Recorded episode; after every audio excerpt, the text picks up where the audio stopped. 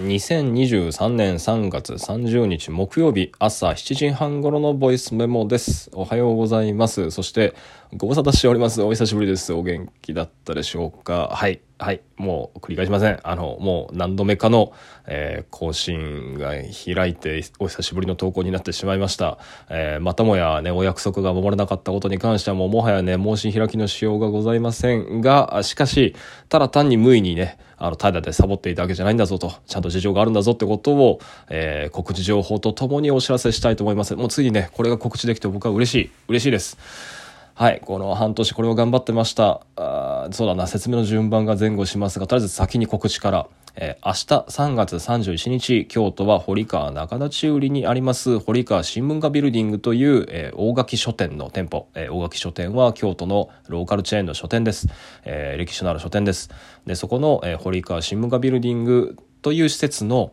あの書店の店舗なんですけどね、あの2階にあります、えー、ギャラリー、えニュートラルという場所でですね、えー、批評紙、大垣書店がオリジナルで出す批評紙、えー、羅生門の羅と書いて薄物と読めます。えー、批評紙薄物の観光記念トークイベントが行われます。で、僕これに登壇します。えー、司会は、えー、大垣書店高野店店員の、えー、倉津拓也さん、で僕がゲストに入りでもう一人のゲストが、えー、この批評紙薄物の発起人であり企画者である大垣森吉さんそしてこのギャラリーの代表者でもある方ですねで、えー、その2人に加えてですね、えー、外部ゲストにもう一人なんとなんと、え、批評家の宇野恒弘さんを迎えて、えー、計4人で登壇する、え、批評紙の観光記念トークイベントが行われます。明日の7時半、じゃないわ、7時から8時半にかけての1時間半、まあ、あっという間の時間だと思いますけど、まあ、どうか、あの、お時間ある方は、そして京都お近くに住まれている方は、ぜひとも、えー、ご来場くださると、とっても嬉しいです。あ、で、で大事なのは忘れてた。えっ、ー、と、入場料が1500円で、えー、かつ、あの、要予約です。あの、この録音が出る頃には、まだ若干席は空いてると思うんですけど、まあ、要予約ですので、あの、参加されたい方は、えー、今晩6時にはもう締め切ってしまいますが、あの、概要欄に貼ってあります、えー、リンクから、あの、応募フォームを見まして、でその応募フォームから、えっと、まあ、いくつか回答に答えてチェックを入れて予約してください。えー、繰り返しますが、夕方6時にはフォームは締め切っちゃいますので、それまででお願いします。で、このトーク、定員は50名なんですけど、まあ、告知して1週間であっという間に埋まってしまいまして急遽増席を設けております。で10席ほど設けてそれも埋まりつつあって残り6名とか5名とかってとこにまで差しか差し迫っていたんですがまだ空いてるはずです、えー、ですので、まあ、繰り返しになりますけど興味のある方はこのラジオどれだけの人がもう聞いているかも分かりませんがあのぜひとも予約してくださると嬉しいです。でお会いできたらとっても嬉しいですね。はい。というわけで早口で、えー、告知しました。繰り返しますよ。しつこいですようですが繰り返します。明日の3月31日金曜日夜7時から夜8時半にかけて、えー、京都の堀川中田中売にあります堀川新聞画ビルディングの2階の、えー、ギャラリーニュートラルという場所で、えー、批評紙薄物の創刊記念トークイベントをえー、批評家の宇野恒弘さんを招き僕と大垣森吉さんとで司会倉須拓也さんで4人でお送りします、えー、またとない機会ですのでぜひともお越しくださいませはい、というのは告知でした。さあ、というわけで早速、ようやく喋れますよ。あの、この半年間、まあ、いろんな企画をね、これでもかってぐらい同時に進めていて、もう本当にこう、これまでの人生の中でも、そうね、活動がどうこうとか問わず、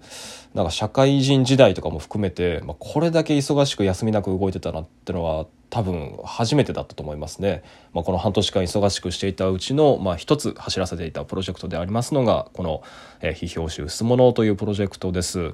えー、大垣書店のあの先ほどにもあの紹介しました堀川新聞画ビルディングっていう場所があるんですけど、まあ、ここはあの大垣書店があの実験的に取り組んで、えー、作ったあの総合文化施設みたいな場所でして、まあ、堀川中立売でここはその堀川団地っていうねそのえー、京都でもあ日本でもかなり早い段階で、まあ、戦後そのモダン建築のあの団地ができた場所なんですけどでそこはあのに、えーと、1階が、えー、通りに面していて商店街になっているんですよね。でその施設を丸ごと横に延長するかのように立ってるのがこの堀川新聞画ビルディングでしてで大垣書店の施設なんでもちろん書店が入ってるんですけど、まあ、それだけではなくて、まあ、カフェも併設されていてで2階にはギャラリーも入っていてでその中ではその展示もされて美術展示もされているし、えー、とその他いろんなワークショップやなんだったらなんかその他にもなんか時にはバンドとかねあののイベントが張ったりだとかしていて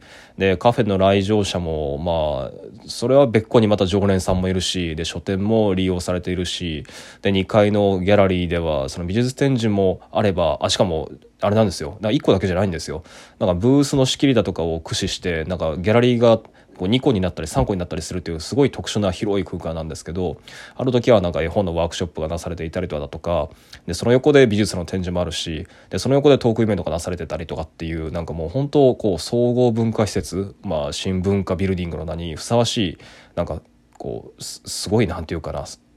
言い方が難しい、まあ、とにかくなんかすごい素敵な施設なんで、まあ、ぜひともあのご来場いただければと思います。でとにかくその、えっと、ビルのえー、準備室長で現、えー、2階のギャラリーの代表者である大垣森吉さんからですね、まあ、ある日呼び出される機会がありまして、まあ、間につないでくれた人がいたんですけど、まあ、偶然にもあの批評書を作りたいとで誰かなんかそういうことを請け負ってくれる人はいないかということであの偶然にも僕に声がかかって、まあ、それが半年前のことですねまだあの時は夏でした。で、えっとまあ、急ピッチだったんですけどねあのとりあえずテストタイプ5を作ろうってことで、えー、作り上げたのが今回あの創刊することになった第0号です。で詳しい内容はトークイベントでまた触れることになると思うんですけど、まあ、ともかくもうあの手探りの状態でねで僕自身も、まあ、この録音をお聞きの方もよくよくご存知の通りあの1年前本当に1年前だねあの去年の桜の時期あたりって僕本当どん底状態で大丈夫かっていうような精神状態だったんですけど、まあ、そこからその半年が経ってまあ、ようやく少しずつ前を向いて活動ができるようになったタイミングでもらったお声だったので、まあ、これもちょっと僕の長らく離れていた雑誌作りっていうの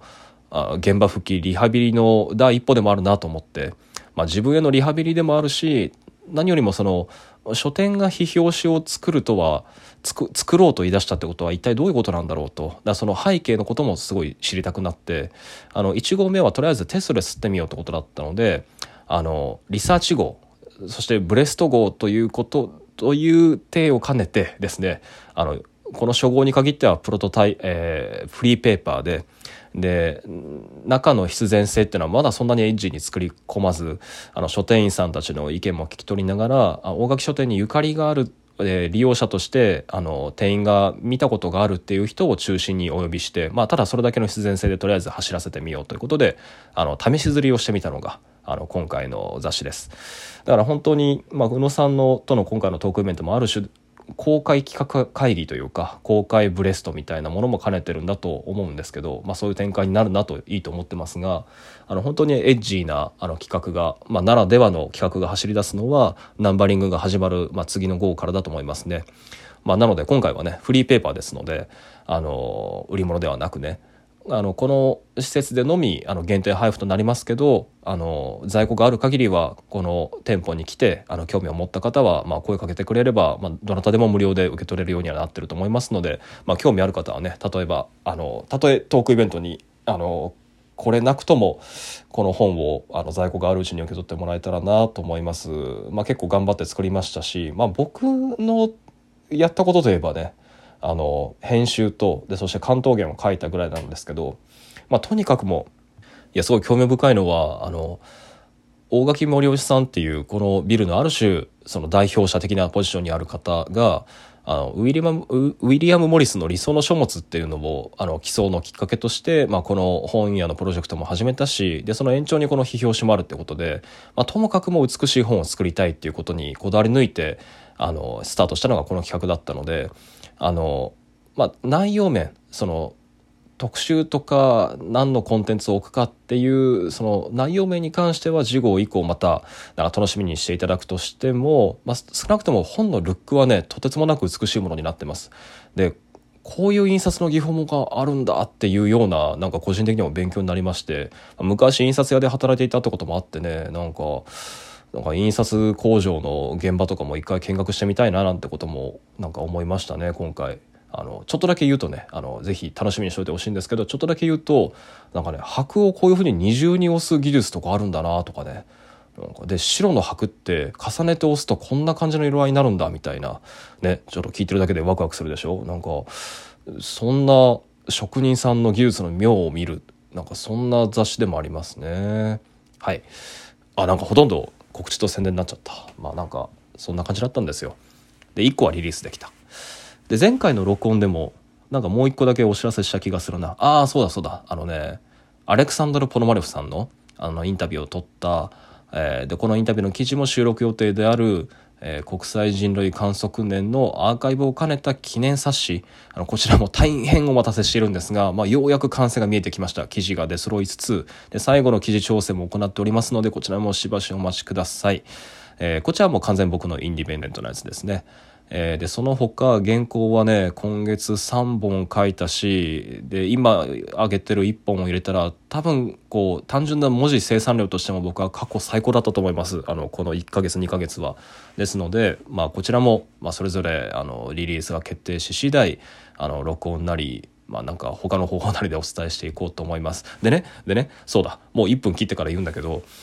あのね、ラジオでいちいち口頭でこうやって告知していくのも限界があるし、で、ラジオはそれ以外のことも喋りたいんで、あの、今友人にお願いして、あの、まあ、これも前々から言ってるだけでなかなか進んでなかったんですけど、あの、ウェブサイト構築を本格化してます。えなので、非常な、非常に簡素な形になると思うんですけど、あの、近々ウェブサイトを開設して、あの、ラジオもそっちに預けたサーバーにデータを格納するように立て直そうと思います。ですので、次ラジオトークを更新するときは、このラジオトークの番組自体のお引越しの連絡と、お引越し先であるウェブサイトのお披露目がセットになると思います。